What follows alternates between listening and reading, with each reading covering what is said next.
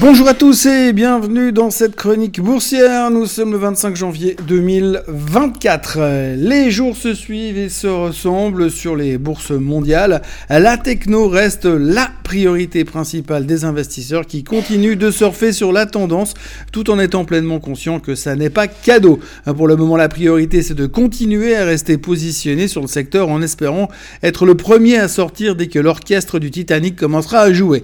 Pour le moment, c'est toujours presque carton plein du côté des chiffres trimestriels, puisqu'hier c'était Netflix qui était à la manœuvre alors que tout le monde se pâmait de joie devant leurs chiffres trimestriels et le fait qu'ils aient officiellement remporté la bataille du streaming. Il n'y avait pas que Netflix qui était au top, puisque ASML a cartonné également hier matin et le géant hollandais en profitait pour s'envoler également de près de 10%. On est d'ailleurs en train de se dire que c'est le tarif standard, bon chiffre plus commentaire positif pour l'avenir et bam, 10% de hausse. C'est ce qui s'est passé avec Netflix, avec ASML et c'est ce qui est en train de se passer avec IBM qui a également publié de très bons résultats hier soir après la clôture et qui concluait dans le conference call du management qui a suivi et qu'il notait euh, un fort intérêt et une forte augmentation dans le secteur de l'intelligence artificielle. Forcément, quand tu as un double combo résultat et prévision, et qu'ensuite euh, tu rajoutes euh, la cerise sur le gâteau avec sous forme d'intelligence artificielle, c'est les 10% de hausse garantie à l'ouverture pour Big Blue ce soir. Le S&P 500 terminait donc à un nouveau plus haut de tous les temps, mais le Dow Jones marquait un peu le pas. On notera que le S&P 500 a même été se balader au-dessus des 4900 points pour la première fois de son histoire, mais la peur de l'inconnu a fait que l'on s'est replié en fin de séance pour terminer à 4868. Et au moins on sent que les 5000 sont possibles. Microsoft a également été testé un milestone en passant la barrière mythique des 3000 milliards de capitalisation boursière, pendant que Nvidia atteignait les 1500 milliards hier. Le roi de l'AI est en hausse de 320 milliards depuis le 1er janvier. Et c'est pas euh, qu'ils aillent annoncer euh, quoi que ce soit de très sexy, c'est juste qu'ils sont les meilleurs dans le secteur dans un secteur qui est en plein délire. On dit toujours que le plus difficile à identifier euh, dans un marché, c'est euh, la fin de l'euphorie. Et je crois qu'on est en plein dedans. Et on dirait qu'il y a encore du jus, même si ça fait peur, de rentrer maintenant. Et hier en Europe, on s'emballait aussi. Et tout ce qui touchait de près ou de loin à la technologie prenait l'ascenseur. Tout le monde voulait un morceau du gâteau entre ASML qui explosait pendant qu'en Allemagne, c'était SAP et Siemens qui prenaient les commandes. C'était à nouveau du délire. En France, on achetait LVMH en attendant les publications de ce matin. Et la fracture entre Wall Street et Main Street n'a semble-t-il jamais été aussi grande. D'un côté, vous avez les agriculteurs qui sont dans la rue et qui menacent de paralyser le pays parce qu'ils crèvent de faim.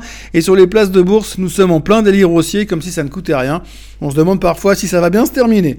Toujours au chapitre des chiffres du trimestre, s'il y en a un qui était attendu au virage hier, c'était Tesla. Et pour une fois, le ton de la séance de publication était un peu moins euphorisant que d'habitude. Et le ton de Musk était un peu plus renfrogné.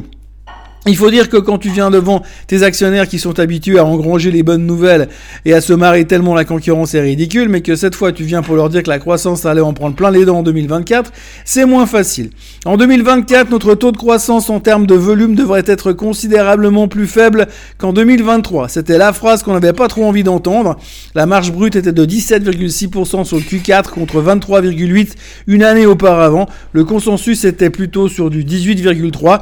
Ils ont également déclaré que la baisse des coûts des matières premières et les aides de Washington ont contribué à réduire le coût de production, mais que la production du monstrueux et inutile Cybertruck, euh, l'intelligence artificielle et d'autres projets de recherche chers à Musk ont fait exploser les coûts.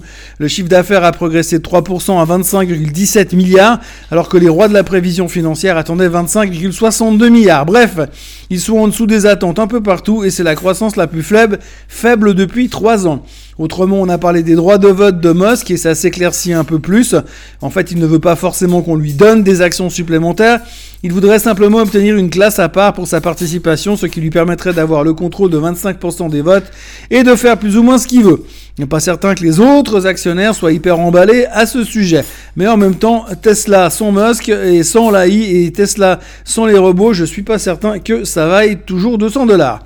Pour ce qui est des voitures autonomes qui devaient arriver au second trimestre 2021, on ne donne plus trop de dates. En revanche, Optimus, le robot équipé d'intelligence et euh, de capacité d'apprentissage, euh, nous devrions pouvoir voir les premières livraisons dès 2025. En revanche, aucune date pour savoir quand est-ce qu'ils vont prendre le pouvoir sur l'humanité.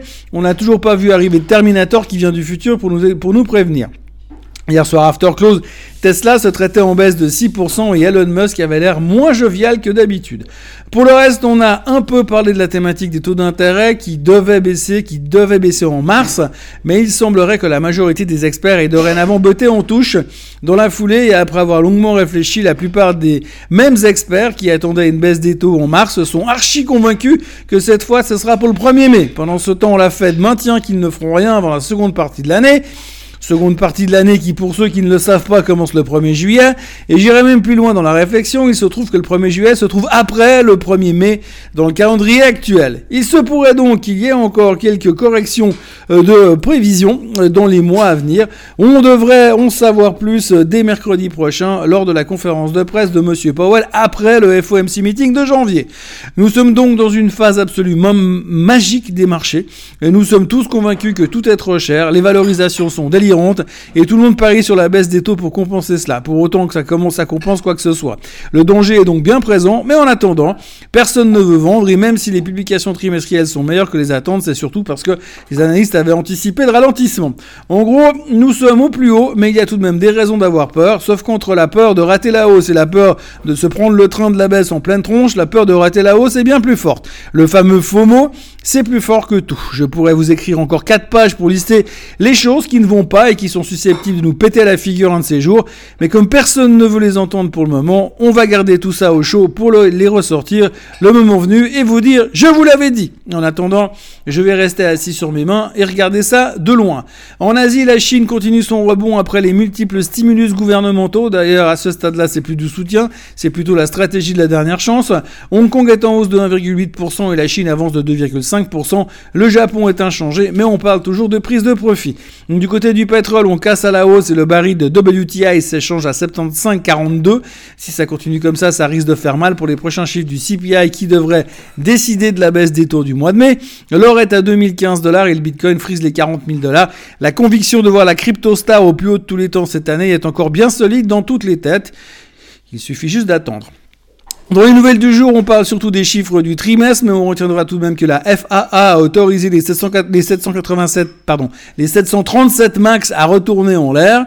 Euh, en revanche, ils ont interdit la fabrication de nouveaux avions pour l'instant.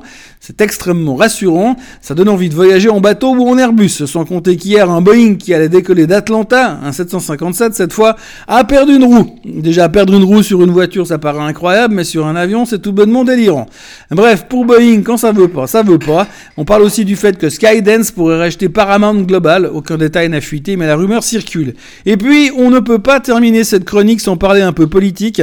USA, Biden continue de faire campagne, mais on ne comprend tellement rien à ce qu'il dit et lui non plus, que l'on se demande s'il se présente comme président des États-Unis ou comme président du comité des résidents de la maison de retraite des Flots Bleus dans la banlieue de Washington. De toute façon, on ne comprend rien à son argumentaire. Et pour terminer, je suis obligé de saluer le sens parfait du timing de l'Assemblée nationale française qui a décidé hier d'augmenter de 300 euros par mois l'avance de frais des députés afin de lutter contre l'inflation. Avance de frais qui se monte à 6 000 euros par mois et qui s'ajoute à une rémunération de 7 637 euros par mois. Et tout ça exactement la semaine durant laquelle les agriculteurs bloquent le pays parce que les meilleurs parmi eux passent péniblement les 2000 euros par mois. Euh, tous les groupes politiques ont accepté ce projet de 300 euros, sauf la France insoumise. Je crois que ça s'appelle du foutage de gueule, classe mondiale de la part des politiques français. Les deux derniers jours de la semaine vont être chargés niveau chiffres trimestriels et chiffres économiques. Il y aura le PIB et les jobless claims aux USA, mais aussi la réunion de la BCE. La garde parlera en début d'après-midi. Et puis il y aura aussi l'IFO en Allemagne et le nombre de chômeurs en France. Et puis pour ce qui est des chiffres trimestriels, il y a LVMH qui publie ce matin, ainsi que STM et Nokia. Et puis aux USA, il y aura American Airlines, Nextera, Valero. Et ce soir, il y aura Intel et Visa. Les futurs ne font rien, Tesla est en panne d'acheteurs et tout va bien parce que les taux vont baisser en mai en mai 2024 a priori. À ce sujet, je vous recommande de jeter un oeil à ma vidéo au sujet des prévisions sur les taux directeurs. Le lien est ici. Je rappelle également que pour ceux qui voudraient recevoir notre newsletter, vous pouvez toujours vous inscrire en haut à droite sur le site d'investir.ch, c'est gratuit et on ne vous harcèlera pas avec de la pub. Sur ce, excellente journée et à demain.